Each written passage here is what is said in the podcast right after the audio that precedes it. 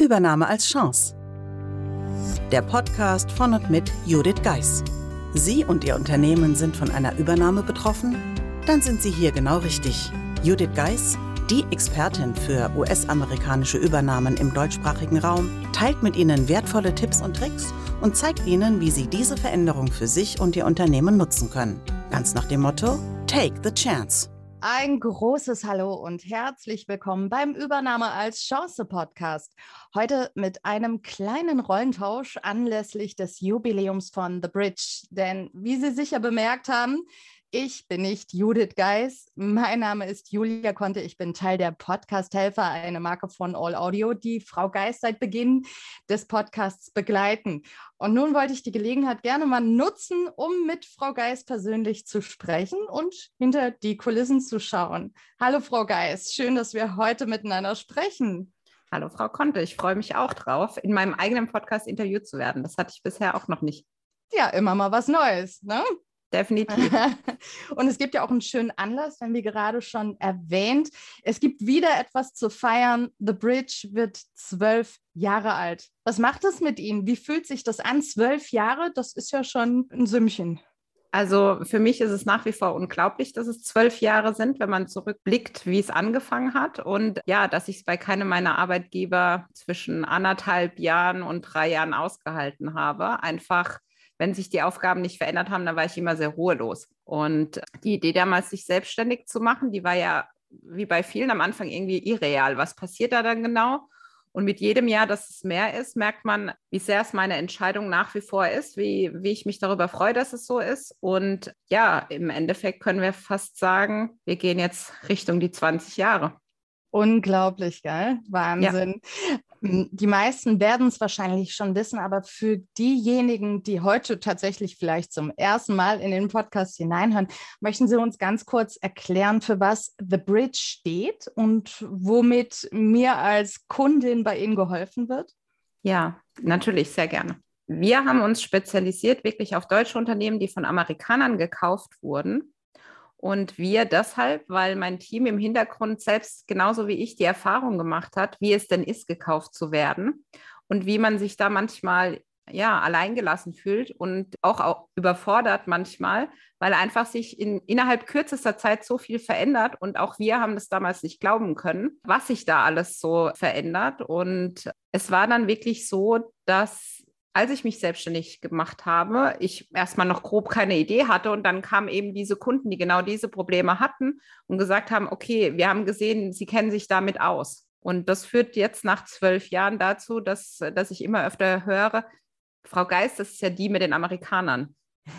und genau das sagt die Marke The Bridge aus. Wir unterstützen natürlich im Beratungsbereich, aber auch in Form von äh, Trainings, denn es ist schön, wenn wir kommen und auch unterstützen, aber unser Ansatz ist es ja auch wieder zu gehen und letztendlich die Mitarbeiter dazu, ja, zu entwickeln, dass sie in Zukunft ihre Herausforderungen selbst meistern können. Und für diejenigen, die sich quasi Rat und Tat in persönlicher Form wünschen, gibt es dann auch seit neuestem Jahr unser Mentoring-Programm, wo man quasi eins zu eins Zugriff zu mir hat und wo man dann die ganz persönliche Situation letztendlich beleuchten kann. Denn natürlich für jede Führungskraft, für jeden Mitarbeiter ist es sehr unterschiedlich in dieser Situation. Aber für mich von außen, so wie jeder in seinem Fachbereich, sieht man natürlich Muster und Dinge, die immer wieder kommen, wo man dann wirklich selbst die Erfahrungen einbringen kann und dem anderen so auch vermitteln kann. Es ist ganz normal, wie du dich gerade fühlst oder wie es dir jetzt geht. Auch ich stecke bis heute nicht die Sachen einfach immer leicht weg. Aber das macht dann die, ja, die Echtheit der Zusammenarbeit aus, dass ich nicht wie manche dann sage, also ich weiß alles besser und ich, und natürlich kann ich das auch alles, sondern dass ich da die Rückmeldung bekomme, okay, also wenn es Ihnen noch nach so vielen Jahren so geht, dann ist es normal, dass es mir auch so geht. Ganz oft ist es so, dass man ja im Umfeld nach Hilfe sucht. Da gibt es dann viele Meinungen dazu, was so passiert, wenn Amerikaner ins Unternehmen kommen. Das heißt, der Grundzustand ist schon meist so, dass man eher Sorge hat, anstatt dass man, wie der Podcast heißt, die Chance darin sieht. Und darum geht es letztendlich dann in der Zusammenarbeit zu sehen, okay, wie kann ich mich in diesem neuen Umfeld bewegen und welche Chancen liegen darin? Und das sind eine Menge. Das kann ich mir vorstellen. Da kommen wir auch gleich nochmal zu. Aber wie kann ich mir denn so ein Mentoring vorstellen, wenn ich jetzt zu Ihnen komme? Wie, wie ist da so der Ablauf? Genau, also erstmal lernt man sich kennen ist für uns eine Grundvoraussetzung. Wir hatten schon Kunden, die wollten buchen, ohne dass man sich gegenseitig kennengelernt hat, weil der Druck so groß war. Da habe ich gesagt, wir müssen trotzdem erstmal gucken, können wir zusammenarbeiten? Bin ich der richtige Mentor, Schrägstrich Mentorin für die Person? Mhm. Oder gibt es jemand im Netzwerk? Auch das ist ein Gedanke von The Bridge. Ich beziehungsweise wir müssen nicht alles machen, sondern es gibt immer die Leute, die dann richtig sind und wir unterstützen dann den richtigen Mentor auch zu finden. Also gerade zum Beispiel, wenn jemand in einer internationalen äh, Umgebung ist und in, sage ich jetzt mal, in wirklich exponierter Position, gibt es Leute, die das über Jahre, Jahrzehnte gemacht haben. Beispielsweise Armin Saarstedt, den Geleitwortschreiber meines Buches. Und er ist dann der Richtige, weil er einfach über einen Erfahrungsschatz verfügt, der da besser hilft, aber auch natürlich mit meinen Themen, die dann eher lokaler Natur sind, wie wie positioniere ich mich auch als neuer Geschäftsführer? Wie gehe ich damit um, wenn ich nicht mehr alles so entscheiden darf wie die ganze Zeit? Oder auch natürlich Sorgen und Nöten von Mitarbeitern. Und genau das ist dann der Punkt, wo man sagt, dann geht man ganz individuell drauf rein, was man gemeinsam bespricht. Und das kann planungsgemäß das Thema einfach interkulturelles Zusammenarbeiten sein. Und dann merkt man in dem Sinne, ja, okay, da kommen dann die Glaubenssätze, die Amerikaner sind böse oder die wollen mich entlassen. Und dann geht man quasi individuell rein. Also es gibt nicht die Schablone schlechthin dafür. In der Regel starten wir mit sechs Mal alle 14 Tage. Und auch in der Zwischenzeit ist es so, dass man regelmäßig in Kontakt mit mir stehen kann und dann bei akuten Fragen sich einfach an mich wenden kann. Und dann gibt es spontan ein Gespräch, wo man dann sagt, okay, jetzt ist es Not. Vielleicht steht es nicht im Kalender, aber jetzt wird es gebraucht. Und dann springen wir rein und meist sind es wenige Minuten, wo man einfach mal braucht, wo man das, was so im Kopf passiert, einfach mit jemand anders durchdenken kann, ja. Mhm. Was sind denn so Ihrer Erfahrung nach die größten Nöte während oder nach einer Übernahme? Also das eine ist natürlich, natürlich sind auch Führungskräfte mal überfordert. Es ist einfach zu viel. Der Kalender ist voll, die Mitarbeiter wollen wissen, wie es weitergeht. Daheim hat man ja auch noch ein Leben, man hat noch Kinder und Familie. Das heißt, es sind auch ganz vielen verschiedenen Ebenen, die einen täglich betreffen. Plötzlich, ja, es ist nicht mehr, wie es war. Und ganz oft, und das ist die Tücke daran, wird ja anfänglich gesagt, es wird sich nichts verändern. Die haben uns zwar gekauft, aber es ändert sich nichts. Und das, wenn das so langsam im Kopf sagt, dass sich das ja nicht bewahrheitet, dann geht einfach viel los. Und da geht es dann wirklich darum, will ich das auch weitermachen? Wie kann ich meine Mitarbeiter besser unterstützen? Wie komme ich wieder zu meiner Work-Life-Balance? Was sage ich meiner Familie, wenn ich wieder arbeiten muss, während sie daheim sitzen und darauf warten, dass man fertig ist? Enttäuschte Kinder, die auch mal mit Papa oder Mama irgendwie mal wieder ins Kino gehen wollen und zum dritten Mal musste man das absagen. Oder aber ganz persönlich, wenn man das Gefühl hat, man zahlt nur noch den Fitnessstudio-Beitrag, aber man schafft es gar nicht mehr hinzugehen, weil man nach der Arbeit zu erschöpft ist. Mhm. Mhm. Also ganz vielfältig. Und gerade Führungskräfte neigen ja dazu, ja, ich bin ja Führungskraft, ich muss das ja können und ich konnte ja schon andere herausfordernde Projekte meistern. Aber da kommt man trotzdem an Grenzen.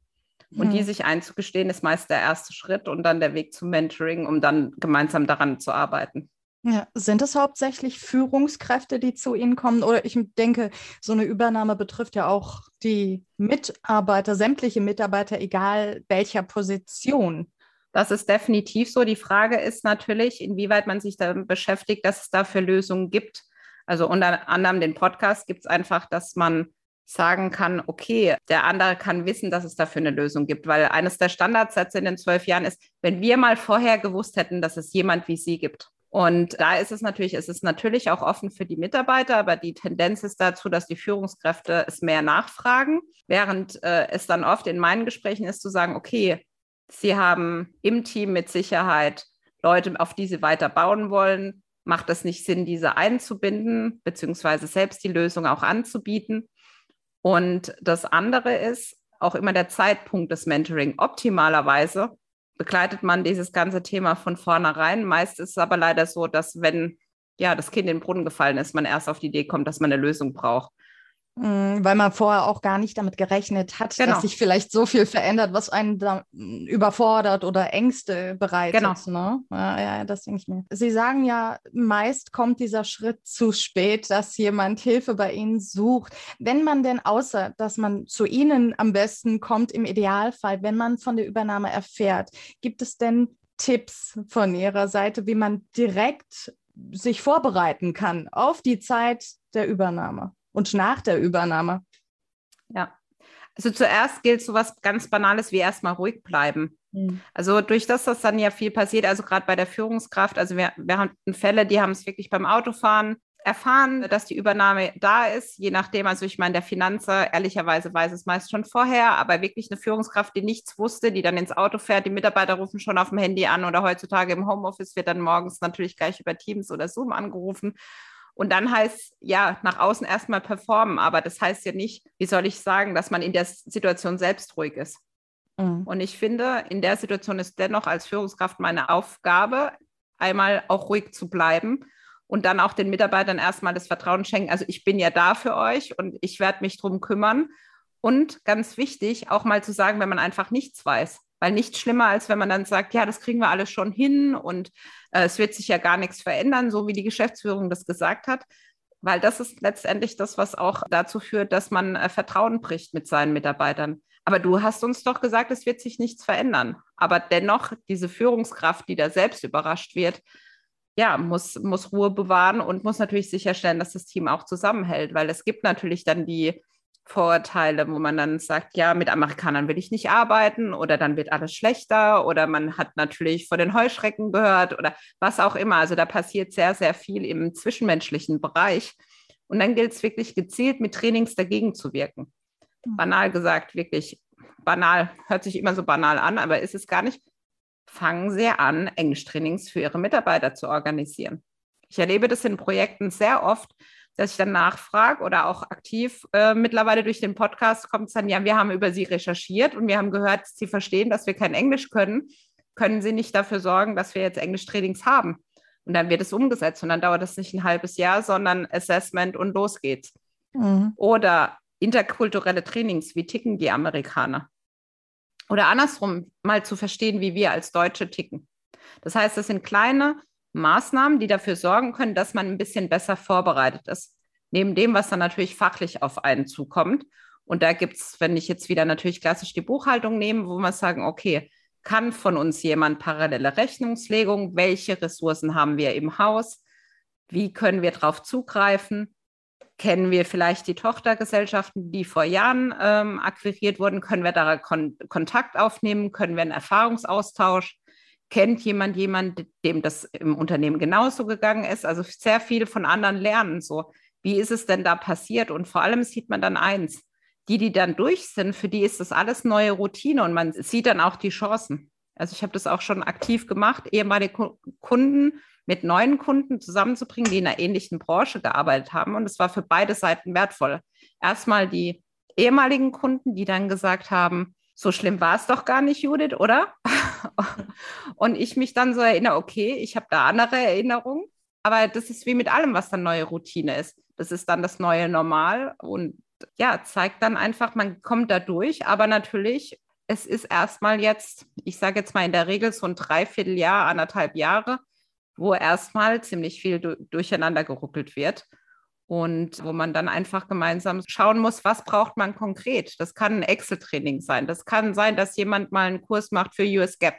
Das kann sein, dass man nicht gewohnt ist, international zu präsentieren, dass eine Führungskraft einfach ein Präsentationstraining mal macht oder eine Sprecherausbildung. Es ist so weitreichend und sehr individuell. Aber wie immer ist es so, wenn man nichts macht, dann braucht man sich auch nicht wundern, wenn dann auch nichts läuft. Hm, das ist richtig. Jetzt habe ich mich gefragt, weil ja viele Menschen dann in dieser Übernahmesituation scheinbar überrascht sind, dass sich eben doch etwas ändert. Ich kann da nicht mitsprechen. Ich kenne die Situation nicht. Deswegen frage ich mich, wird da meistens viel zu wenig kommuniziert zwischen dem übernehmenden Unternehmen und dem übernommenen Unternehmen und den ganzen Mitarbeitern, den Abteilungen. Wie kann ich mir das denn vorstellen? Meine Vorstellung wäre, man setzt sich, wenn bekannt ist, ja, wir übernehmen euch zusammen und alles wird klar kommuniziert. Was sind unsere Vorstellungen? Wie wird das ablaufen? Aber es scheint ja nicht so zu sein in der Regel, oder?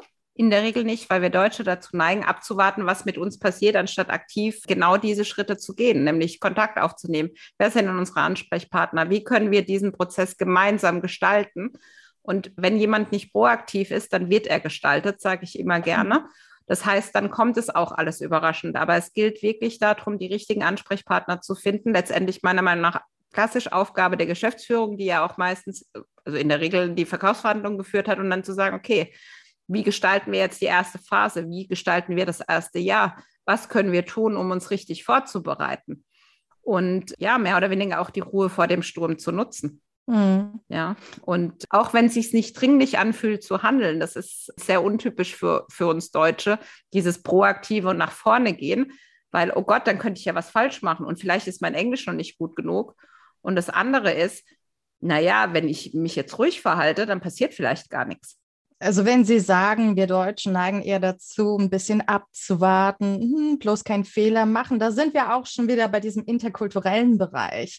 Spielt der tatsächlich so eine große Rolle, weil mehr als äh, in Anführungsstrichen Unwissende, die noch nie damit konfrontiert war mit dem Thema. Ich würde jetzt auch erstmal denken, dass die Amerikaner und wir Europäer doch viele Gemeinsamkeiten haben und dass es wahrscheinlich gar nicht so große Unterschiede geben wird. Aber wahrscheinlich liege ich nicht ganz richtig, wenn ich das so höre. Wie sehen Sie das? Also insbesondere, ich bin ja in Heidelberg oder in der Nähe von Heidelberg aufgewachsen. Wir sind gewohnt gewesen, mit Amerikanern zu tun ha zu haben. Die waren ja einfach ja, im Stadtbild mit dabei. Man hat sie privat gekannt, mochte die Lockerheit, mochte die andere Kultur, keine Frage. Und plötzlich sitzt aber ein Amerikaner vor mir, der gefühlt tausende Kilometer weg ist und der plötzlich mir erzählen will, wie der Hase läuft sozusagen, ohne eigentlich zu wissen. Und dann fangen mir Deutsche an, ja, der kann das ja gar nicht wissen. Ja, aber wenn er die zehnte Akquise gemacht hat in Deutschland, dann erkennt er natürlich Muster und er weiß vieles aufgrund von weniger Fragen. Das geht mir nach zwölf Jahren auch so.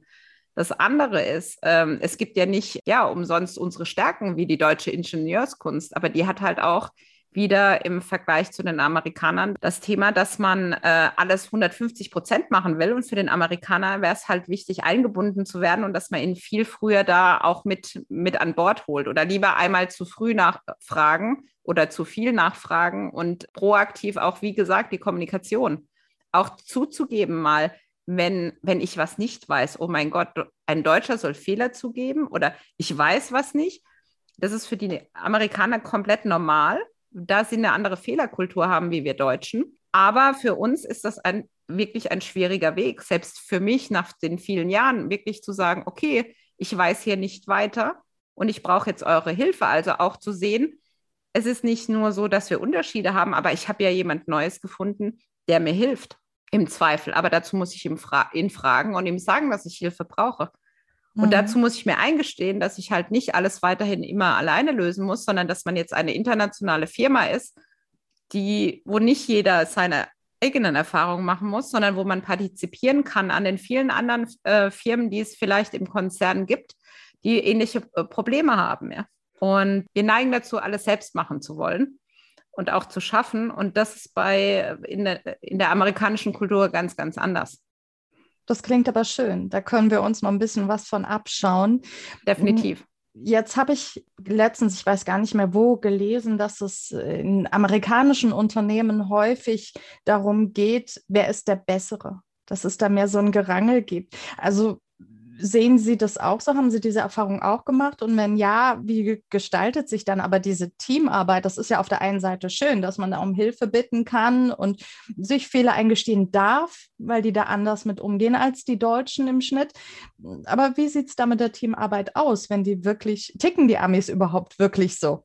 Also die eine Sache ist, äh, wie wir deutsche Wettbewerb verstehen. Also wer sagt denn grundsätzlich mal, dass Wettbewerb was Schlechtes ist? Sondern also ich muss sagen, wenn ich jetzt mal mein Beispiel nehme, große Ziele zu setzen, das ist ja eigentlich super.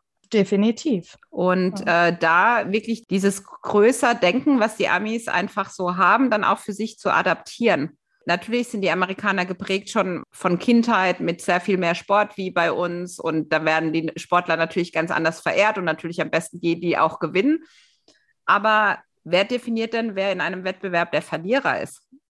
Also ich glaube, wenn wir alle den, das Thema Wettbewerb neu überdenken, ist es so, dass wir ja definitiv am Ende immer weiter sind, als wir heute sind und uns dadurch auch entwickelt haben. Und das wird sehr, sehr oft vergessen, weil man in Gewinner und Verlierer, aber dass man gerade bei einer Übernahme, wenn man mal zurückguckt, was man innerhalb kürzester Zeit schafft, wo man gedacht hat, wir brauchen zehn Jahre. Und dann hat man das nach drei Monaten geschafft. Das sieht man als Deutscher nicht. Und Sie hatten anfänglich ja auch gesagt zum Thema Feiern. Also wir Deutschen neigen nicht dazu, zu viel zu feiern. Und was ist ein Erfolg? Wer, wer definiert das? Ist nur der Gewinn der Erfolg oder dass man dabei war der Erfolg? Mhm. Da gibt es die unterschiedlichsten Ansichten, ja. Das heißt, auch da dürfen wir uns noch ein bisschen inspirieren lassen. Definitiv. Ja. Sie haben von Chancen gesprochen, die so eine Übernahme auf jeden Fall bieten kann. Deswegen auch der Podcast äh, Übernahme als Chance. Manchmal kommt ja aber dennoch der Zeitpunkt, äh, wo sich diese Chance in der übernommenen Firma vielleicht nicht bietet und es Zeit ist zum Gehen. Gibt es da Anhaltspunkte, wo Sie sagen, nee, also da muss man jetzt die Reißleine ziehen und eben erkennen, dass die Chance wahrscheinlich woanders liegt. Ab wann sollte ich besser gehen? Wenn man selbst nicht mehr zufrieden ist und nicht hinter dem steht, was da passiert. Weil ja. es ist sehr oft, dass man dann bleibt, weil man war, keine Ahnung, 20 Jahre im Unternehmen, man hat ein gewisses Gehalt, aber man ist die Person, die nur rummeckert, die unzufrieden ist. Also jeder kennt die Kollegen, die sind irgendwie 100 Jahre in der Firma, meckern seit 100 Jahren über dieselben Themen, bleiben aber trotzdem. Ja, das stimmt. Und ziehen dabei das ganze Team vielleicht sogar noch runter und das ist definitiv so. auch. Ja, ja, ja, okay. Das heißt, da ist es wichtig, wenn man auch als Führungskraft sieht, dass man jemanden äh, im Team hat, der genau diese Zeichen zeigt, dass man da aktiv mit der Person auch spricht. Zu sagen, mhm. okay, ich verstehe, dass du das nicht willst und ich verstehe, dass du dir das anders vorstellst, aber erklär mir doch mal, was das anders ist. Und das können, können die meisten dann einfach nicht. Und auch da gilt es dann, den Mitarbeiter dahingehend zu begleiten. Und das heißt nicht dann wirklich Ultima Ratio, dass er da dann auch das Unternehmen oder sie das Unternehmen verlässt, sondern zu sagen, okay, was können wir tun? Vielleicht sitzt die Person nicht mehr am richtigen Platz. Vielleicht ist an diesem Arbeitsplatz einfach zu viel Veränderung und die Person kann nicht so gut umgehen mit Veränderung. Das heißt aber nicht, dass es keinen Platz mehr im Unternehmen gibt. Hm. Und das andere ist, dann zu gehen, ist ja für viele dann so, ja die Chance nicht genutzt, aber die Chance sitzt vielleicht auf der anderen Seite dann, wenn man das Unternehmen verlässt und hat im CV, sage ich jetzt mal, wirklich das, oh, Übernahmeerfahrung. Klasse. Der ist belastbar, der, der ist stressresistent, den können wir brauchen, der hat neues Denken im Kopf. Oder aber außerhalb ergeben sich die Chancen, die man intern nicht hat. Ja, also wenn ich jetzt mal nochmal zum, äh, zum Thema Englisch, wenn ich jemand habe, der halt wirklich kein Englisch spricht, das macht ihm ja auch keinen Spaß, ja. Also ja. selbst mit Trainings dann. Also ich sage, jeder kann alles lernen, aber wenn ich es nicht lernen will und ja. mich nicht öffne der Chancen, dann können die auch nicht kommen. Und das ist in jedem anderen äh, Unternehmen auch so. Das ist richtig. Das kann man aufs ganze Leben übertragen letztendlich. So ist es. Ja, wenn ich die ja. Tür nicht sehen möchte oder nicht genau. aufmachen möchte, dann bleibt die zu, egal in welchem ja. Lebensbereich. Ja. Und dass eine Übernahme eine Chance sein kann, das sieht man ja an The Bridge ganz klar. Definitiv. Das ist ja das beste Beispiel. Dazu empfehle ich allen, die zuhören, auch nochmal die Podcast-Folge 35, Judith Geis on Stage und plötzlich kam die Übernahme. Da kann man sich das nämlich auch noch mal ganz genau anhören. Aber ich würde es gerne noch mal kurz von Ihnen hören. Das heißt, Sie waren von der Übernahme persönlich betroffen, haben wir ja auch schon drüber gerade kurz gesprochen und haben diese Chance ergriffen. Wie war das denn bei Ihnen? Diese, Sie haben von der Übernahme erfahren. Wie war das? Erzählen Sie doch mal kurz. Für mich war es sehr untypisch, weil ich ja noch gar nicht angefangen hatte, dort zu arbeiten. Das heißt, ich wurde damals noch ganz altmodisch per Telefon informiert. Und ich wusste erstmal gar nicht, was da passiert, weil mein anderer Job war natürlich gekündigt. Und was mich die ganze Zeit begleitet hat, als ich auch dort war, war dieses Gefühl, das mir so entgegenkam, als ich kam. Jeder dachte, es bleibt alles, wie es ist. Es wird sich nicht verändern. Wir waren ja vorher amerikanisch. Was soll sich denn da noch so groß tun? Und ich saß die ganze Zeit da und habe gedacht, ich bin in der falschen Welt. Also es war so nicht künstlich, aber ich konnte das gar nicht, dass wirklich erwachsene Menschen denken, dass sich nichts ändern wird. Und dann war ich so ein bisschen die mit den Unkenrufen, sage ich jetzt mal. Und es war auch relativ im Vergleich zu dem, was ich heute erlebe, relativ lange ruhig. So ein halb, dreiviertel Jahr, man hat es immer mal wieder gemerkt, aber man hatte, gerade der Konzern hatte mehrere Unternehmen übernommen und man war halt irgendwie nicht so im Fokus.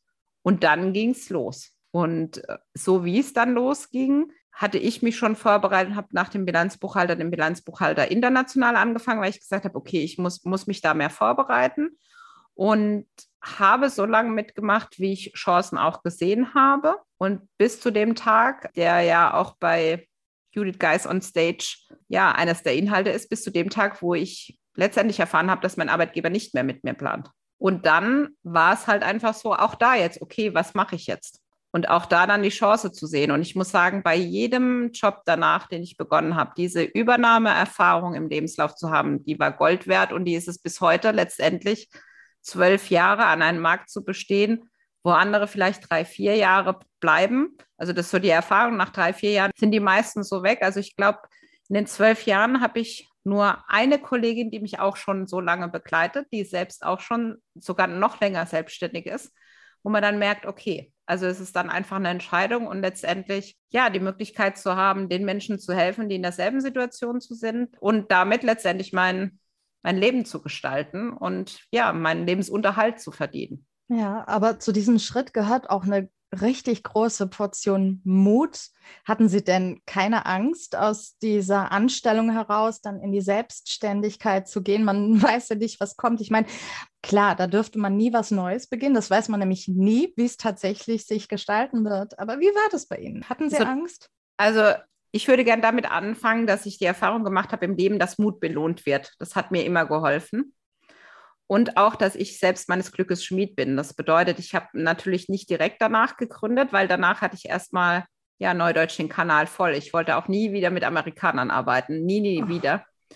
Weil wie ich damals davon erfahren habe, und ich glaube, da verweisen wir wirklich auf die Episode, das war nicht gut. Und so macht man das auch nicht. Mhm damals dachte ich auch, es sind nur die Amerikaner, aber es sind auch immer die handelnden Personen in Deutschland, wie sie Dinge umsetzen, die da an sie herangetragen werden. Also dann den Unterschied, den ich heute sehe, den ich damals nicht sehen konnte. Und deshalb kann ich auch viele Enttäuschungen verstehen, weil dann kommt ja jeder, ja, und bei mir ist bei den Amis das und das passiert. Und wenn man dann nachfragt, das ist nicht bei den Amis passiert, sondern wie die Deutschen es umgesetzt haben. Und ich hatte danach noch andere Jobs sozusagen angefangen, wo es wirklich dann, die Eintrittskarte war auch diese Erfahrung, aber ich habe gemerkt, ich komme für mich so nicht weiter. Und natürlich hätte ich die Fachkarriere anstreben können. Ich hätte hm, Führungskraft, was ich dann auch war, das hätte ich alles weitermachen können. Aber mir hat eins gefehlt in dieser, in dem Bereich, in dem ich tätig bin, wirklich dieses machen zu können und dieses Einbringen und wirklich selbstverantwortlich zu sein. Und dies hat dann dazu geführt, dass mein letzter festangestellter Job so war, dass in dem Fall Frankreich einfach entschieden hat, dass meine Stelle nicht mehr gebraucht wird. Und dann habe ich gesagt, okay, also jetzt mal, das ist ja schön, wenn die das an, wie man so schön sagt, am Schreibtisch entscheiden, aber darauf habe ich keine Lust mehr. Und ja, fast ein bisschen aus Trotz entschieden habe, mich selbstständig zu machen. Dann aber immer hin und her, soll ich es jetzt doch? Dann hat man sich doch für die Festanstellung dann noch beworben. Und letztendlich war es meine Freundin, die gesagt hat, also ganz ehrlich, wir haben jetzt so viel da rein investiert, wenn du jetzt einen festangestellten Job annimmst, dann, dann war das ja alles für umsonst. Mhm.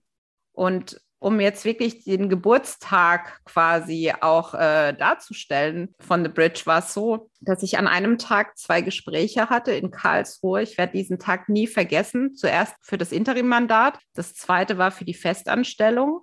Und dieses Gespräch, das war so, ja, also so surreal. Ich war dort, habe mir gar nicht gedacht, erstes Mandat erzählt jeder, das ist total schwierig zu bekommen.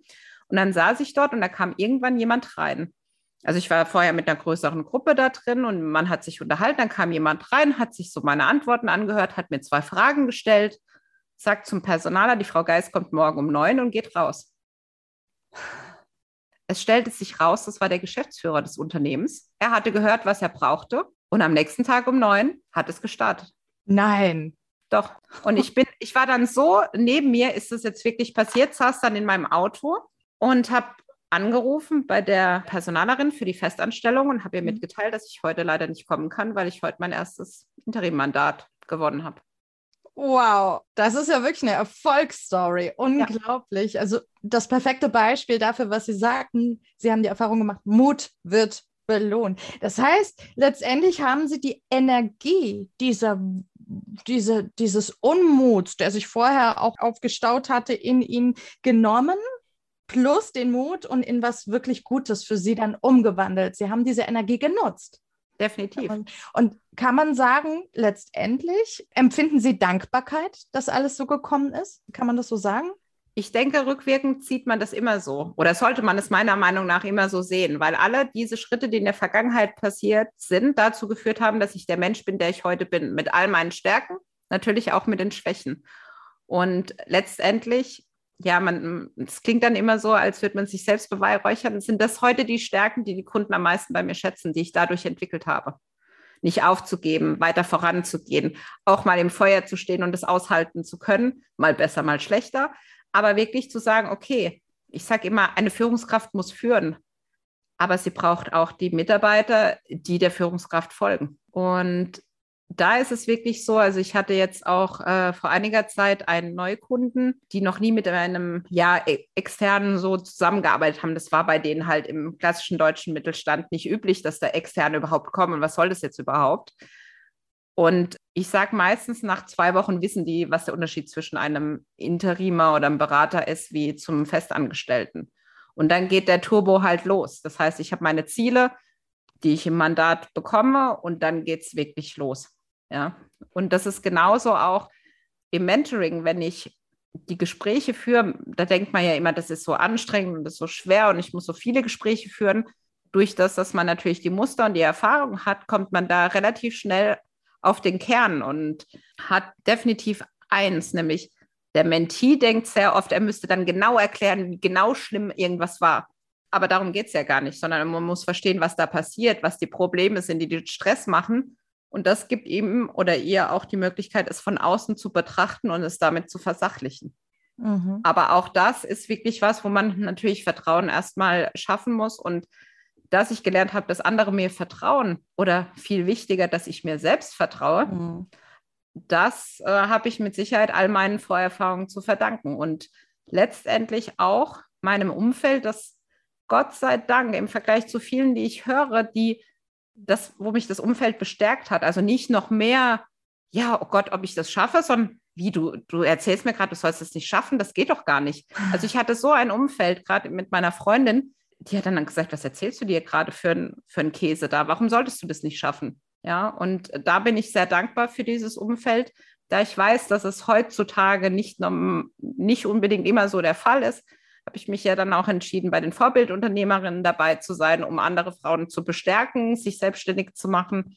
Oder auch bei MentorMe, wo ich gesagt habe, ich möchte auch ehrenamtlich anderen Frauen helfen, ihren Weg zu gehen. Einfach aus diesem ja, Gefühl auch heraus, was anderes weiterzugeben weil mhm. nicht jeder ein Umfeld hat, wo, wo er auch wachsen kann.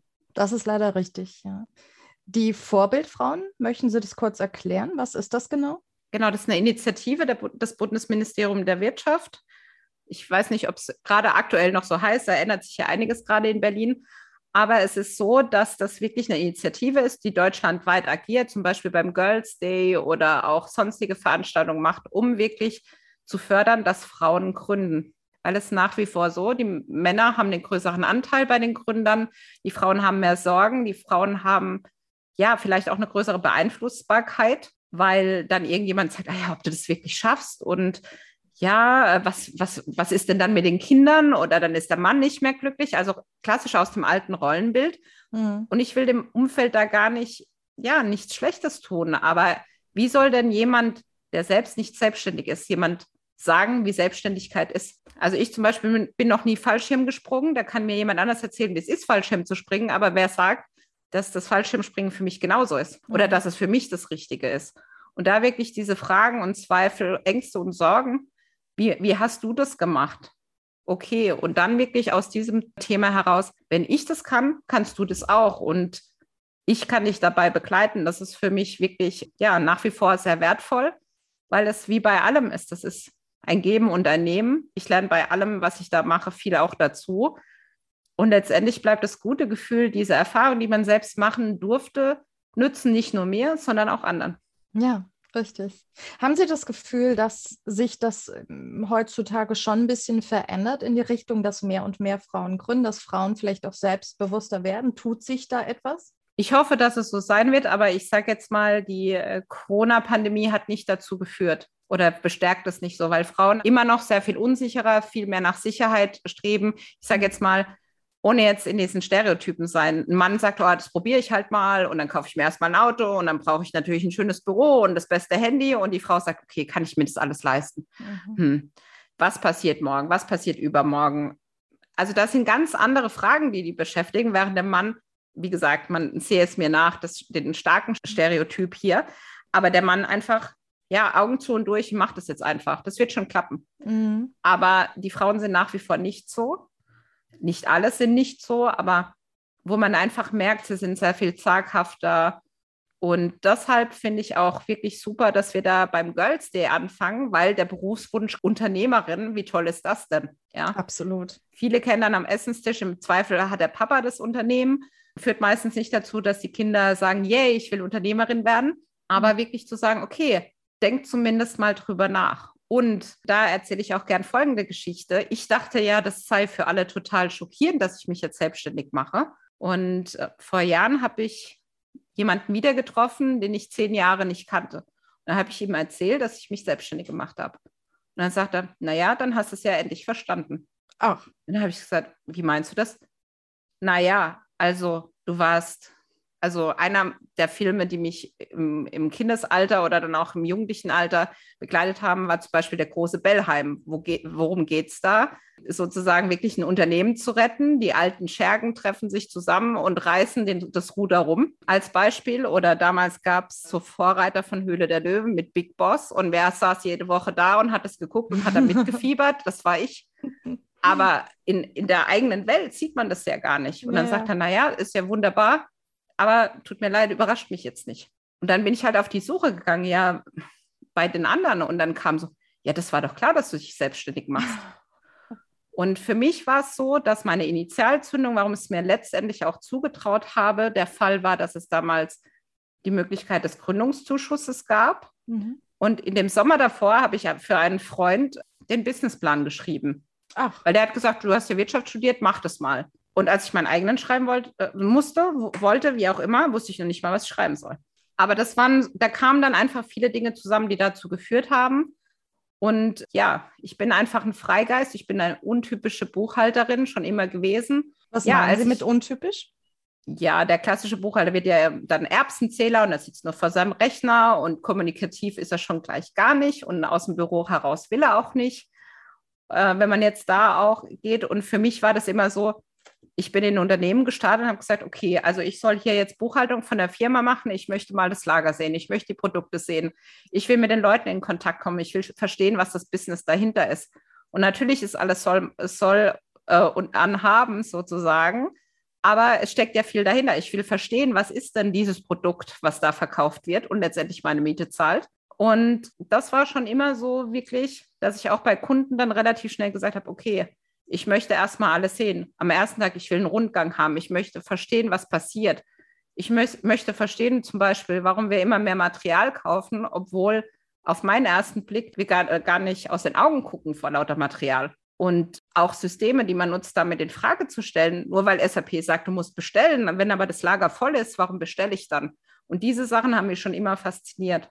Auch was letztendlich auch der Schlüssel zu ihrem Erfolg sein kann. Ja, definitiv. ist mit Sicherheit maßgeblich ein Grund dafür. Also es ist einfach auch in schneller Zeit viel zu sehen und zu erfassen. Das ist ja aktuell in aller Munde Homeoffice durch Corona führen aus dem Homeoffice. Das mache ich seit 2013. Für mich ist es normal und ich brauche auch nicht jeden Tag da zu sein, um zu wissen, was passiert, weil ich innerhalb von kürzester Zeit sehe, was passiert.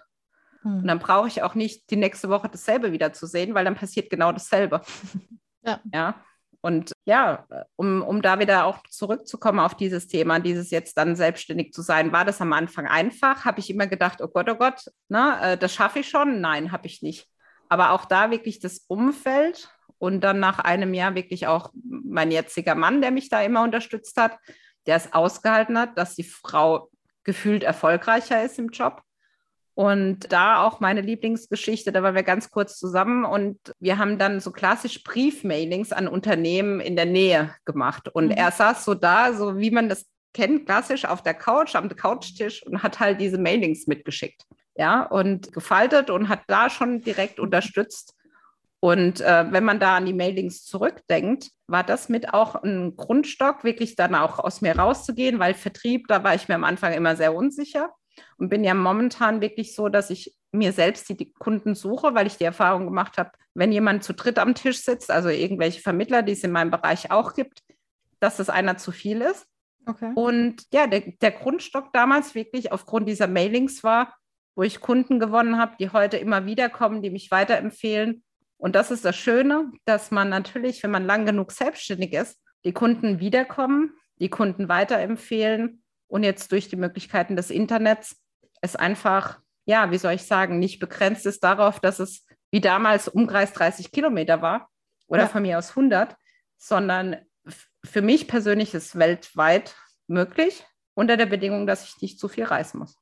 Ja, das ist ja einer der ganz großen Vorteile dieser Digitalisierung und auch hm, jetzt durch dieses Homeoffice, was ja jetzt vermehrt genutzt wird durch die Corona-Krise, ähm, wo viele Unternehmen ja erkennen, wow, das hat ja nicht nur Schlechtes an sich. Ich denke, einige Unternehmen haben vielleicht ein bisschen Angst, noch Kontrolle abgeben zu müssen durch das Homeoffice. Aber wie Sie sagen, letztendlich kann man sich dadurch mit der ganzen Welt vernetzen. Ja. Ohne dass ich dort vor Ort sein muss. Ja. ja. Aber nach so vielen Jahren der Selbstständigkeit ist ja noch was weiteres entstanden. Ihr neuestes Baby, da ist ja ein Buch entstanden. Sie sind ja auch unter die Autoren gegangen. Und zwar seit letztem Jahr ist ja überall die Übernahmeformel erhältlich. Was können sich die Zuhörer und Zuhörerinnen denn unter der Übernahmeformel vorstellen? Was bedeutet das? Genau, die Initialzündung dafür war das Thema schon damals, als wir damals übernommen wurden, dass ich recherchiert habe, ob es Literatur gibt, die mir hilft in der Zeit, die mir hilft zu verstehen, was da jetzt auf uns zukommt und vielleicht auch ein bisschen meine Unkenrufe zu unterstützen, zu sagen, wir müssen uns jetzt hier wirklich vorbereiten. Wir können nicht warten, bis die jetzt kommen und von uns irgendwas wollen. Und daraufhin, ja, habe ich das eigentlich immer vermisst. Und auch da gab es dann wieder das Umfeld, Hätte ich mir jemals vorstellen können, ein Buch zu schreiben? Nein, auf keinen Fall. Und dann gab es einen Post in der Gruppe, in der ich mich mit anderen Unternehmerinnen austausche und da wurde gefragt, wer schreibt dieses Jahr ein Buch? Und unter diesem Post haben Leute ich, ich, ich geschrieben und da habe ich gedacht, wenn die das können, dann kann ich das auch. Und ähm, ehrlicherweise bin ich die einzige von ich, ich, ich, die dann auch das Buch geschrieben hat. Auch nicht in dem Jahr, sondern im Jahr drauf. Aber das war so dieses auch wieder zu sagen, okay, das Buch gibt es nicht, also sollte ich es vielleicht schreiben. Mhm. Und auch da war es einfach, war es nicht. Aber auch da habe ich mir Unterstützung und Hilfe gesucht, um letztendlich jetzt denen zu helfen, die so wie ich damals einfach mal, ja, dank Amazon und Google einfach sagen, okay, gibt es da jetzt was, was uns da helfen kann? Und dann wirklich Schritt für Schritt nach Themenbereichen aufgegliedert, was muss ich überhaupt beachten? Wie groß sind die Facetten eigentlich, ja, die, die so eine Übernahme betrifft. Und dann konkret mit Tipps und Beispielen, wo man dann wirklich die Beispiele, wenn man die liest, da sagt, okay, das könnte unser Unternehmen sein. Oder im Podcast sage ich ja auch öfters, es hört sich vielleicht so an, gerade für meine ehemaligen Kunden, als würde ich von ihnen sprechen, aber so ist es nicht. Es sind diese Muster, es sind dieses, ja, sich vorbereiten und dann letztendlich aufgrund der Formel dann auch wirklich die Schritte zu gehen bis zu dem, wie ich vorhin gesagt habe, dass wir dann ins neue Normal kommen, aber die Zeit dazwischen zu überbrücken. Ist das Buch ausschließlich für Menschen geeignet, die sich gerade in oder nach einer Übernahmesituation befinden? Oder macht es auch Sinn für andere Menschen in anderen Lebenslagen, das zu lesen? Also erstmal für jemand wie ich, die sehr, sehr, sehr, sehr, sehr gerne liest. Definitiv würde ich mit Ja beantworten. Das andere, was ich immer gefragt werde, ist, ja, funktioniert es nur bei amerikanischen Übernahmen? Mhm im Endeffekt jeder, der einem Veränderungsprozess ausgesetzt wird, der das Unternehmen an sich betrifft, wird es hilfreich sein. Und das andere ist natürlich, wie soll ich sagen, ich glaube, das ist ähnlich wie bei den Vorbildunternehmerinnen beispielsweise oder bei den anderen Dingen, die ich so mache, dieses Gefühl, ich kann da jemand helfen, der muss noch nicht mal den Mut haben, mich anzurufen, sondern er kann einfach erstmal ein Buch zur Hand nehmen. Und in meiner Vorstellung habe ich damit schon so vielen geholfen. Und ja, was gibt es Schöneres, als anderen zu helfen und hoffentlich dann die Dinge auch zum Besseren zu gestalten zu können. Und da war neben dem Podcast natürlich auch das Buch, was ja dann relativ parallel dann auch gestartet ist. Ja, ist so der Weg für mich, mein Wissen weiterzugeben und zu dem Ursprung zu kommen. Die Menschen können nicht wissen, dass es eine Lösung gibt, wenn ich nicht davon erzähle, was wir anbieten. Ja. Richtig. Gibt es noch weitere Pläne oder Wünsche für die Zukunft oder in der Zukunft von The Bridge? Also das eine Thema ist, ich wollte ja danach kein neues Buch schreiben. Jetzt bin ich gefragt worden von einem Herausgeber, ob ich einen Beitrag leiste zu einem Buch, das aktuell in der Planung ist. Ich weiß immer nicht so, wie ich zu so Projekten komme, aber letztendlich habe ich ja gesagt. Im Zweifel, ja, mache ich es dann einfach. Das andere ist wirklich, so sehr mir die Beratertätigkeit auch Spaß macht. Es ist wirklich so, dass ich denke, mit dem Mentoring wirklich meinem inneren Impuls mehr folgen zu können, wirklich anders zu helfen, weil natürlich in dieser Beraterrolle, wenn ich dann diese Mentoring-Themen habe und die kommen auf mich zu, dann ist das immer so, ich muss natürlich mein Ziel erreichen, aber ich will auch den Menschen helfen. Und das ist dann so ein bisschen Widerstreit in mir. Und äh, daher ist es so, ich glaube, dass es jedem von uns so geht, wenn, man, wenn er weiß, dass es jemand gibt, der ein offenes Ohr hat, dass das am meisten hilft. Durch muss jeder selbst. Ja. Das ist genauso die Freundin, die immer äh, von ihrem Ex-Freund erzählt und sich wundert, dass dann die Wunden nicht heilen, ja. Aber wirklich diesen Punkt der Begleitung und letztendlich damit auch zu helfen, dass jemand ja nicht vor der nächsten Scheidung steht oder der seinen Job behält oder die Chancen weiterhin sieht. Ja, das ist eigentlich das, was, was jetzt mein großes Thema ist und wo ich einfach weiter nach vorne bringen will. Mhm. Das heißt nicht, dass ich das andere, weil ich dann immer gefragt habe, ja, willst du das andere gar nicht mehr machen? wie soll ich sagen, dafür sind wir Unternehmer. Das heißt, wir unternehmen und damit können wir immer entscheiden, was wir tun wollen. Von dem her, ja, wird, wird die Bandbreite einfach größer unter diesem Dach, The Bridge. Und ja, neben dieser Trainings, die wir anbieten, und ich sage deshalb wir, weil das ja auch aus dem Netzwerk ist, also wirklich die, ja, der Lösungsanbieter zu werden, wenn ein deutsches Unternehmen von Amerikanern gekauft wird. Mhm. Sehr schön. Dann sind wir gespannt auf die Zukunft. Das klingt gut. Ich finde das äh, so schön. es klingt vielleicht ein bisschen esoterisch. Sie sagten ja, ja, ich weiß auch nicht, wieso äh, solche Gelegenheiten immer zu mir kommen. Aber ich glaube manchmal, wenn man wirklich so seinen, seinen Impulsen, seinem Herzen in Anführungszeichen folgt und da wirklich genau hinhört, dass man besser durchs Leben gleitet als wenn man nie hinhört. Ich weiß nicht, wie ich das besser ausdrücken soll. Aber sehen Sie das ähnlich, auch wenn es vielleicht ein bisschen esoterisch ist? Es ist so, also ich komme dann aus dem systemischen Denken einfach, wo ich dann sage, so klassisch Tischtuchprinzip, wenn ich halt wo, irgendwo ziehe, dann kann auch was anderes passieren sozusagen. Und das muss ja nicht immer Schlechtes sein.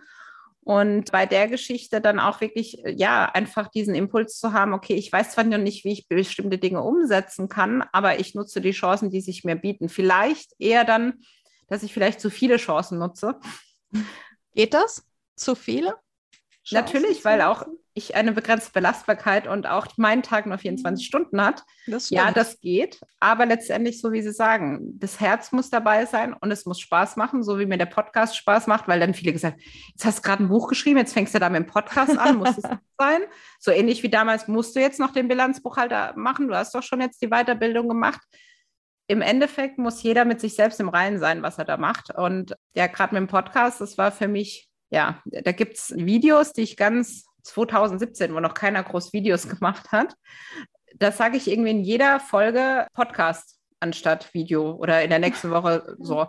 Und das heißt, auch da, wenn man mir oder wenn ich mir richtig zugehört hätte, dass es zum Podcast geht, war damals schon klar. Ja. Und das andere ist, mir macht Reden mehr Spaß als Schreiben.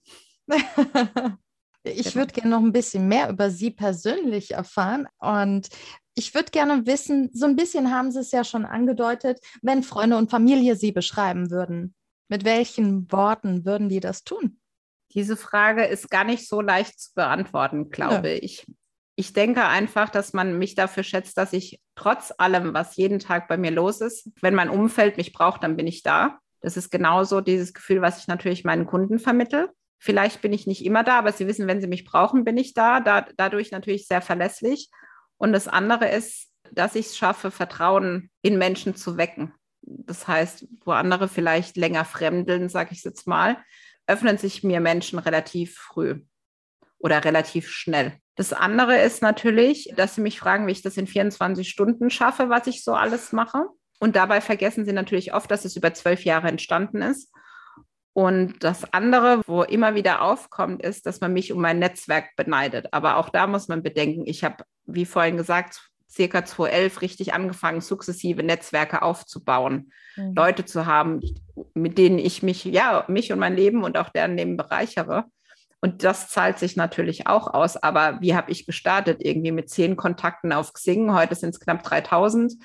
Habe ich mit jedem davon einzelnen Kontakt? Nein. Aber trotz, ich sage immer, für mich ist diese digitale Welt Gold wert. Also so Kaltakquise und sowas wäre nie mein Ding gewesen. Aber wirklich dann langfristige Beziehungen aufzubauen, verlässliche Beziehungen, wo man weiß, jederzeit kann man anrufen, das, das ist definitiv schon wichtig. Und ja, auch mit Sicherheit der ein oder andere, der schaut und sagt, ja, das ist spannend, was sie da macht.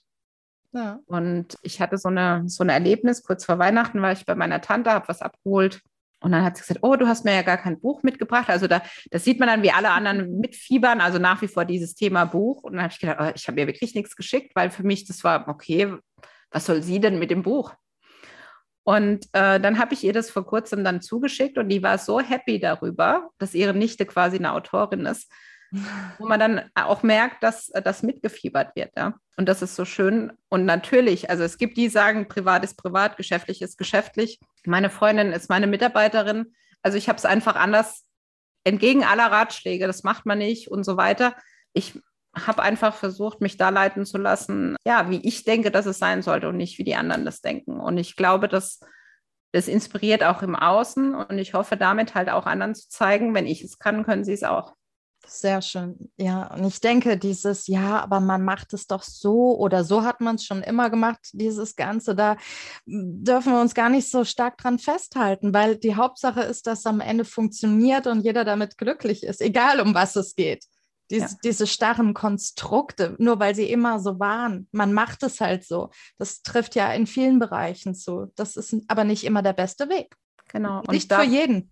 Ja. Also als ich damals gegründet habe, war ich 30 Jahre alt und dann hat man zu mir gesagt, der Durch, äh, der, das Durchschnittsalter eines Interim-Managers, neben dem, dass er natürlich männlich ist, ist 45, 50. Und dann habe ich gesagt, wer sagt aber, dass es wahr ist, dass nur der das kann. Richtig.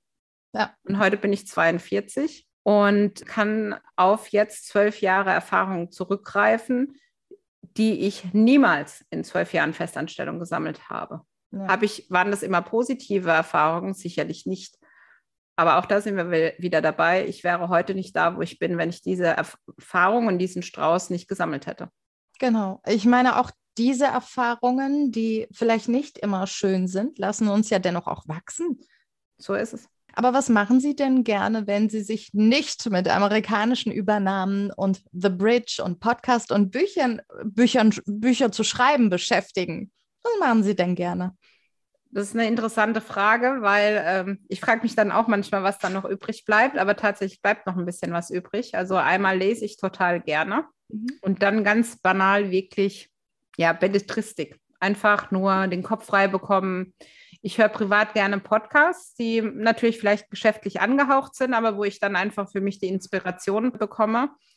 Und ja, mein Mann und ich, wir haben so, so Fable beispielsweise machen wir äh, bei Charity-Läufen mit, äh, unterstützen verschiedene Organisationen, haben jetzt, also gerade vor kurzem, zwei Katzen aus dem Tierheim, die dort nicht vermittelbar gewesen wären, aufgenommen, was, was unser Leben halt auch bereichert. In dem Fall sind es schlicht und ergreifend unvermittelbar aufgrund der Fellfarbe, weil sie schwarz sind. Und oh. äh, wir Deutschen glauben ja, dass schwarze Katzen Unglück bringen.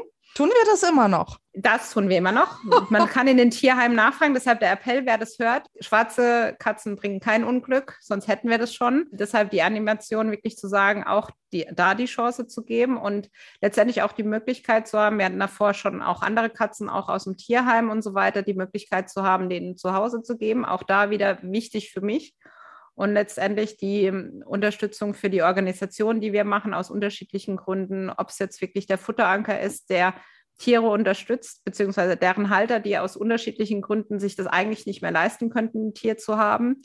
Und auch da wieder dieses Zurückgeben, was dann auch das bereichert. Also wir machen das dann manchmal so, dass wir samstags den Impuls haben, wir gehen jetzt mal wieder einkaufen, um irgendwas zu spenden. Mhm. Und das nicht zum Angeben, sondern wirklich zu sagen, hey, jeder von uns kann in dieser Situation sein. Wir hatten ein Jahr, da waren unsere Tiere sehr krank und es waren Beträge, die ja auch uns an Grenzen gebracht hat, wo man das dann sagt, aber wenn es eine Quelle gibt, wo man das macht und sehr verknüpft dazu, Und das andere, mein Patenkind ist natürlich Teil unseres Lebens. Der kommt öfters mal vorbei, wird jetzt bald in die Pubertät kommen. Wir sind schon gespannt, wir sehen schon die Vorboten. Der Erik. Genau, der Erik, der, der gibt auch es auch eine, war. Genau, ich wollte gerade sagen, ich weiß jetzt leider nicht die Folgennummer, aber da gibt es, warum wir zu Weihnachten keine Postkarten versenden, genau. heißt die Folge. Ja. Da kann gerne jeder nochmal reinhören. Genau, da spricht er selbst. Er war mein erster Interviewgast. Mhm. Und auch da, für mich war das gar nicht so weltbewegend, ihn im Podcast zu haben. Aber für ihn, er hat wochenlang davor schon in der Schule darüber erzählt und war dann hier mit großen Augen. Und äh, dann haben wir das auch zusammen gemacht. Und dann wollte ich letztes Jahr nochmal eine Folge mit ihm machen. Da war das aber irgendwie, dann war das nicht mehr so cool. Mhm. Und da hat er gesagt, nee, äh, nee, er hat nicht gesagt, dass er nicht will, sondern er hat, ach, dann haben wir das halt jetzt vergessen. Nee, dann machen wir es nicht. Und auch da dann meins, okay, wenn du das nicht willst, dann müssen wir das nicht machen. Ich dachte, ich mache dir eine Freude damit. Nee, also ich habe ja jetzt schon eine Folge und ich glaube, die ist nach wie vor die erfolgreichste Folge. Also auch aus seinem Gedanken dann jetzt mit heute elf Jahre, warum sollte ich eine Folge machen, wenn ich die erfolgreichste Folge nach so vielen Jahren schon bin? Na, also ja. dieses kindliche Denken, wo ich dann gedacht habe, ja. Und ich sage jetzt mal so, bleibt immer so viel Freizeit, wie man sich das wünscht, nicht immer. Auch ich habe die Phasen, aber dann gibt es diese intensiven Phasen, wo man sagt, man hat jetzt wirklich mal Zeit, die Dinge zu machen, die sonst liegen geblieben sind oder dass er mal wieder öfters zu Besuch kommt. Gerade durch Corona war er nicht so oft da. Und da wünschen wir uns ja alle, dass wir da wieder zurückkommen, weil ja, Familie und Freunde durch, also bei uns definitiv gerade das Treffen, ja, die letzten Jahre, zwei Jahre jetzt zu kurz gekommen ist. Ja. Und leider. das andere ist, was eigentlich das Ziel gewesen wäre. Also nachdem das Zehnjährige und Elfjährige ja nicht richtig gefeiert werden konnte, richtig in der Offline-Welt, wäre schon eigentlich der Wunsch, dass man es dieses Jahr feiern könnte. Aber gut, dann wird es halt das 13. Jahr. Auch das soll ja kein Unglück bringen, weil wir ja keinen Aberglauben haben. Äh, und dann feiern genau. wir halt nächstes Jahr. Ja, schön. Genau was machen Sie denn, um sich so richtig zu entspannen? Ich meine, Sie haben ja jetzt schon gesagt, Sie lesen gerne. Das ist ja, also für mich ist Lesen, ich lese auch sehr gerne. Das mache ich besonders gerne abends im Bett und das entspannt mich tatsächlich. Gibt es sonst noch was außer das Lesen, wo Sie sagen, oh, wenn ich mal einen richtig stressigen Tag hatte, dann mache ich dies und das besonders gerne? Haben Sie da Tipps? Also normalerweise, wenn ich jetzt nicht gerade in so einer stressigen Phase wie aktuell bin, mache ich zweimal die Woche Pilates mhm. mit einer Trainerin aus Dubai, oh. äh, die Online-Kurse anbietet. Das ist im Sommer ein bisschen besser wegen der Zeitverschiebung, weil, bei, äh, weil das ja zum Teil dann jetzt auch, ich glaube, über drei Stunden auch Unterschied sind. Und dann ist es morgens um halb sieben am Montag und mittwochs dann ein bisschen später. Und man hat dann so die Routine. Und auch da wieder, ne? Wer hätte sich das vorstellen können vorher, dass das möglich ist, dass es egal ist, wo der Trainer ist und man kann trotzdem Sport machen. Definitiv, ja. Genau. Also Pilates ist es aktuell einfach, um vielleicht auch einen Gegenpol zu schaffen. Ich hatte eine Zeit lang, dann war es dann eher Taibo oder irgendwie Kickboxen in die Richtung. Aber für mich war es dann so, dass ich, ja, wenn man sonst immer so viel Fahrt aufnimmt, auch ich lernen musste, dass dass in den Erholungsphasen dann vielleicht nicht noch mehr drauf muss, sondern dass man dann eher die, die ruhigeren Sachen macht. Also Meditation auch, je nachdem, wo man dann einfach sagt, da kann man noch mal runterkommen. Mal bin ich zappeliger dabei, mal weniger. Mhm. Aber letztendlich muss jeder da den Weg finden. Die einen sagen, ja, man muss jedes mal, jeden Tag in ein Tagebuch schreiben. Also ich glaube, da ist einfach wichtig, die richtige Routine für sich zu finden, aber auch die Offenheit zu haben, mal was auszuprobieren. Und bei mir war das mit Pilates so, auch mit Yoga, wo ich dann gesagt habe, ach, das ist nichts für mich und das machen ja nur wer, was auch immer man da im Kopf hat, aber wirklich die Dinge auszuprobieren und ja, das, ist das Wichtigste daran, Spaß zu haben. Ja, das ist richtig. Ich glaube, also zumindest ist das bei mir so, muss nicht bei jedem so sein. Mir hilft es, einen festen Termin zu haben in der Woche mit sowas, obwohl das ja eigentlich nochmal wie so ein Druck ist, aber letztendlich ist das ja ein Termin, der mir gut tut und den man dann auch einhält, egal wie stressig alles um einen herum ist, dass man, egal was kommt, sich diese Stunde wirklich nimmt. Ja? Genau, diese Stunde ist ein guter Hinweis, weil normalerweise, wenn, wenn alles in Anführungsstrichen normal ist, habe ich für mich die beste Routine äh, entwickelt, wirklich morgens für eine Stunde spazieren zu gehen. Mhm. Viele Studien sagen ja mittlerweile, man muss grün sehen. Im Homeoffice sehen wir weniger grün. Mhm und dann wirklich eine Stunde spazieren zu gehen, selbst wenn ich dann Podcasts höre oder auch mal telefoniere dabei, wirklich dieses draußen gewesen zu sein und nicht, ich gehe jetzt laufen. Das habe ich über die Jahre immer wieder versucht, weil man hat ja gesagt, man muss laufen gehen und spazieren gehen ist ja kein Sport. Aber eigentlich geht es ja nur darum, ähm, irgendwie Routinen zu entwickeln, wo man mal die Zeit für sich nimmt. Ja. Und da habe ich auch viel ausprobiert. Ja, die Mittagspause, die einen gehen immer in der Mittagspause spazieren, die anderen nach dem Feierabend. Und für mich ist wirklich so aufstehen, nicht nachdenken, Schuhe anziehen, also den Rest natürlich auch und dann rauszugehen. Ja. Klappt das immer? Auch das nicht. Und ich glaube, das ist eigentlich der wirkliche Tipp, den ich geben will. Auch wenn diese Routinen dann mal nicht funktionieren, da hat man ja immer die böse Stimme, warum schaffe ich das denn nicht? Und die anderen machen das ja auch und die laufen noch nebenbei Marathon oder was die alles so machen. Ja, die anderen haben ihr Leben und das ist, ist halt so, wir sind nicht so vergleichbar, wie wir das immer denken und Vergleiche tun auch nicht immer gut. Das ist richtig. Das sieht man ja ganz stark in den sozialen Medien zum Beispiel, wie, wie genau. immer schlimmer das wird mit dem Vergleich. Ja. Ja. Zum Schluss hätte ich noch eine Frage. Und zwar, Sie haben ja unglaublich viel Erfahrung in allen möglichen Bereichen gesammelt. Gibt es denn ein ganz bestimmtes Learning, das Sie bisher aus dem Leben mitgenommen haben, das so bedeutend für Sie war, dass Sie jetzt auch gerne allen, die zuhören, mitgeben möchten oder davon erzählen möchten? Also man hört ja viel von lebenslangem Lernen und mhm. man kann das auch nicht so greifen, aber für mich persönlich kann ich jedem raten, offen zu sein für Neues, sich auch neue Dinge anzueignen, weil nicht das Neue immer schlecht ist. Und dann wirklich zu sagen, darin die Chancen dann wieder zu sehen und nicht zu sagen, ja, wie ich es oft erlebe, da, das muss mein Arbeitgeber, der muss jetzt dafür sorgen oder sowas, dass ich jetzt irgendwie eine neue Fertigkeit habe, sondern diese Neugierde fürs Lernen, das kann ich persönlich jedem empfehlen. Und letztendlich hält es auch, ja, hält es auch jung im Kopf. Auch ich habe das, wo ich sage, ah ja, das haben wir doch schon immer so gemacht. Und dann denke ich so, was sage ich da eigentlich gerade, ja? Und dann lese ich mich nochmal in ein Thema ein oder sage, okay, das Thema ist vielleicht nichts für mich, aber ich habe mich eingelesen und habe dank des Internets ist es ja so schnell, sich mit Themen einfach in Kontakt zu setzen und zu sagen, da möchte ich näher einsteigen oder nicht. Also wirklich dieses Offen für Neues. Und das letztendlich führt, glaube ich, zur logischen Konsequenz, dass ich das rate, weil mich das im Leben ja gut versorgt hat.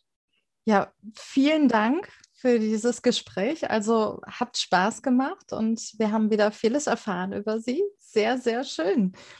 Dankeschön hat mir auch viel Freude gemacht und ja, was aus einer Idee wurde am Telefon, auch wenn es jetzt ein bisschen gedauert hat und ich glaube, das ist auch für die Hörer.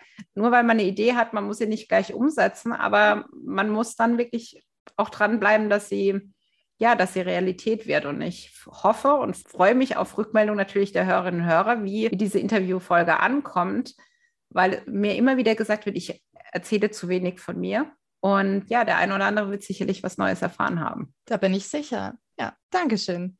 Gerne. Bis bald. Bis bald. Tschüss. Tschüss. Buchen Sie jetzt ein Mentoring mit Judith Geis. Egal ob als Mitarbeiter, Führungskraft oder Team. In einem individuell auf Sie zugeschnittenen Mentoring erhalten Sie wertvolle Tipps und Hinweise, wie Sie sicher durch die Zeiten der Veränderung kommen. Schauen Sie vorbei auf thebridge-online.com/mentoring. Den Link finden Sie auch in den Show Notes.